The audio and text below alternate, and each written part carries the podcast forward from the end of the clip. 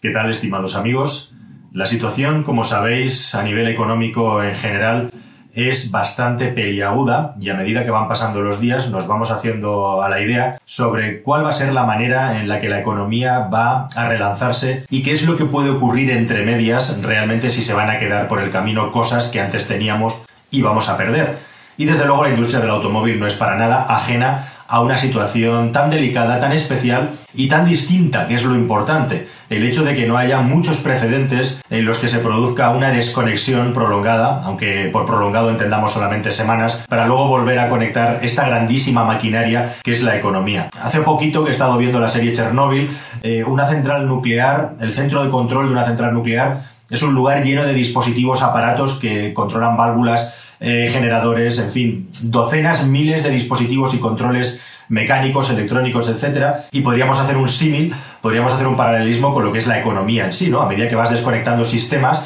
se producen una serie de consecuencias en la economía que no es equivalente a volver a encenderlos, a conectarlos, porque todo está entrelazado. Bien, en la industria del automóvil, el parón generalizado en la inmensa mayoría de las fábricas de automóviles hace que las marcas de coches tengan un problema muy importante al cortarse toda la cadena de suministro y por lo tanto la cadena de ingresos. Y esto afecta a toda la industria del automóvil en general. Afecta a los fabricantes de coches, afecta antes, por supuesto, a los fabricantes de componentes, a todas las empresas que están desarrollando la ingeniería y la investigación y desarrollo relacionada con los productos que tienen que venir y, por supuesto, afecta también a la cadena de distribución y a la venta de coches. Y de hecho ya hemos visto cómo las cifras de marzo de 2020 en las ventas de coches se ha producido una reducción en toda la Unión Europea de aproximadamente el 60% y aquellos países en los que la crisis ha empezado a afectar, la crisis sanitaria ha empezado a afectar antes, lógicamente ha habido un descenso más importante de ventas con eh, tres países a la cabeza como son Italia, Francia y España, que son los tres países eh, que están situados además en el sur de Europa y que están viviendo, están sufriendo con más intensidad los efectos eh, de toda esta pandemia sanitaria. al mismo tiempo que Alemania también se ha comportado de una manera distinta porque allí las medidas restrictivas han llegado más tarde y apenas se ha perdido un 35% aproximadamente de las ventas, pero esto en definitiva depende más un poco del orden cronológico en el que se ha ido cerrando la economía y las personas confinándose que no en el funcionamiento, aunque hay algunos matices importantes con Alemania. Ahora hablo de eso, pero lo más importante, lo que tenéis que saber, es que respecto a lo que es la industria de fabricación de automóviles, esta es una crisis tremendamente grave que está haciendo, de hecho ya, que muchas de las marcas de automóviles hayan tenido que negociar con bancos y con fondos de inversión préstamos muy importantes, hablamos de miles de millones de euros, es el caso de PSA, es el caso de Volkswagen, es el caso del grupo Fiat, es el caso de prácticamente toda la industria del automóvil, préstamos eh, que son mm, bueno, pues proporcionados por multitud de bancos que se agrupan para mm, dar la suficiente liquidez a las empresas como para poder sobrevivir en este periodo en el que prácticamente no hay ingresos, no hay movimiento en la economía. Y esto es una cosa muy parecida a lo que le ocurre a cualquier empresa a mayor o menor escala. Esto está sucediendo en la industria del automóvil y es curioso porque leía un artículo muy interesante sobre una maniobra muy parecida que ha tenido que hacer el corte inglés. Ha tenido que pedir un préstamo de más de mil millones de euros para poder seguir sobreviviendo al tiempo que hacía un ERTE y mandaba a casa aproximadamente el 75% de su plantilla. Y es el hecho de que, por ejemplo, una empresa como el Corte Inglés, desde un punto de vista financiero, bueno, pues va bastante justita, ha tenido que eh, firmar y negociar con los eh, nuevos acreedores, con los bancos, unas condiciones en las que se compromete a reducir mucho los gastos estructurales del grupo para poder devolver el préstamo para que le salgan los números. Y si uno extrapola esto, una empresa muy grande como el Corte Inglés, que tiene prácticamente 100.000 empleados, a la industria del automóvil, se puede encontrar algo parecido. Es decir, todos estos préstamos todo lo que está ocurriendo y todas las pérdidas, cómo van a influir cuando se relance la economía en lo que es la estructura de las marcas de automóviles y la fabricación de coches. Ahí está la gran cuestión. Esto no es apagar un interruptor económico y volverlo a, encender. Hay un montón de gastos, hay un montón de cargas que las empresas tienen que seguir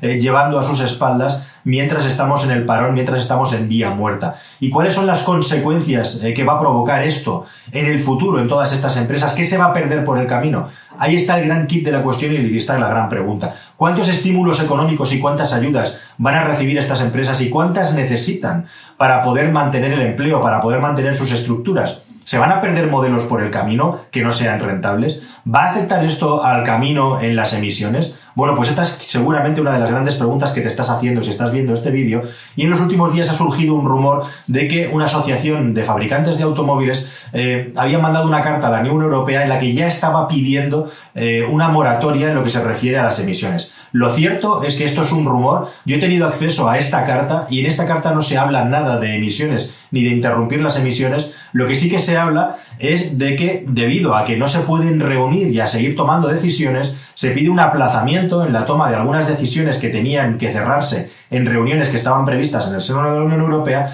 para volverlas a retomar cuando sea posible. Así que lo que se está pidiendo es una especie de aplazamiento o moratoria en lo que es la toma de determinadas decisiones y reuniones junto con la Unión Europea que directamente no se están hablando de manera explícita de lo que es el asunto de las emisiones. ¿Puede la industria del automóvil acabar pidiendo una moratoria respecto a las normas de emisiones de CO2? Bueno, mi opinión personal es que realmente esto no influye mucho eh, en lo que es el porcentaje de emisiones de los vehículos que se venden. Es decir, si tú estás vendiendo 20 coches, de los cuales 4 son eléctricos, y ahora estás vendiendo 10 coches y 2 son eléctricos, las proporciones no cambian. O sea, no es tanto la cantidad de coches que vendes como el mix de vehículos que vendes que cumplan con unos mínimos de emisiones que tienen que estar por debajo de los 95 gramos de CO2. Ahora bien, puede, en tanto en cuanto estos vehículos son más costosos de adquirir, hacer que en el futuro los automovilistas, los usuarios, nosotros los consumidores, prefiramos comprar coches más económicos de lo que teníamos pensado porque nos hemos metido en una crisis económica y por lo tanto ya no se vendan tantos vehículos eléctricos o electrificados, bueno, pues eso bien podría ocurrir. Y si eso ocurre, desde luego,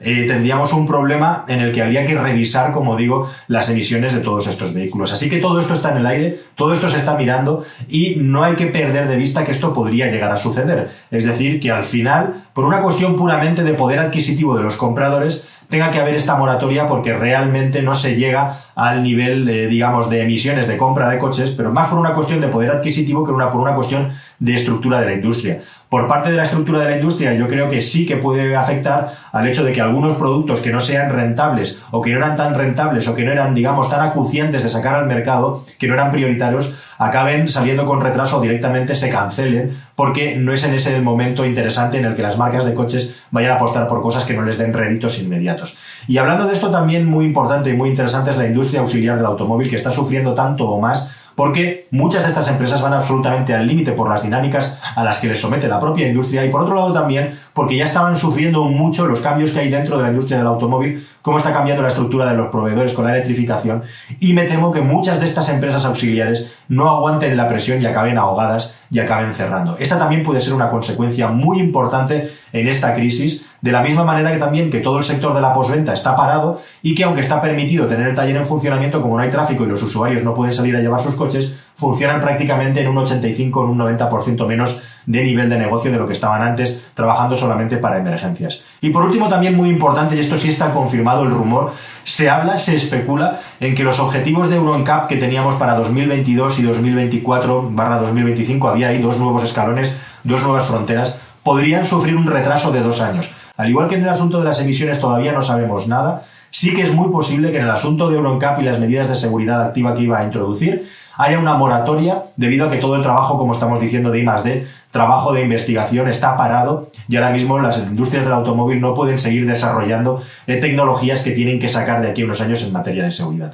¿Ocurrirá eso en materia de emisiones? ¿Cómo va a afectar el hecho de que teóricamente vamos a tener menor poder adquisitivo en el futuro? El hecho de que podamos vender, comprar, mejor dicho, coches más o menos electrificados teniendo en cuenta que son más caros. Habrá una moratoria y bueno, se hablará en los próximos meses. Y por supuesto también la complejidad de volver a relanzar la economía en una situación en la que se está cargando mucho peso sobre las empresas. Vamos a ver cuánto es el dinero que pone la administración, los bancos centrales y los bancos mundiales para relanzar la economía. Hay teorías que hablan de una gravísima crisis el año que viene, que no vamos a salir de ella hasta 2022-2023. Otros informes son más positivos y piensan que a mediados de 2021 ya vamos a estar a unos niveles muy parecidos de los que estamos ahora. Vamos a verlo, pero desde luego España, en tanto en cuanto es un país que depende muchísimo de la industria del automóvil, tiene un problema muy grave con esto. E igualmente tener en cuenta también lo que dependemos del turismo y lo que es todo ese precioso periodo estacional en el que hay muchísimo empleo en España porque va a venir muchísima menos gente a nuestro país. Así que sobre la crisis, nosotros vamos a tener una crisis más aguda, al menos en este 2020, y vamos a ver en 2021 si, si estos problemas se han solucionado ya, volvemos a los niveles anteriores, como os estoy diciendo,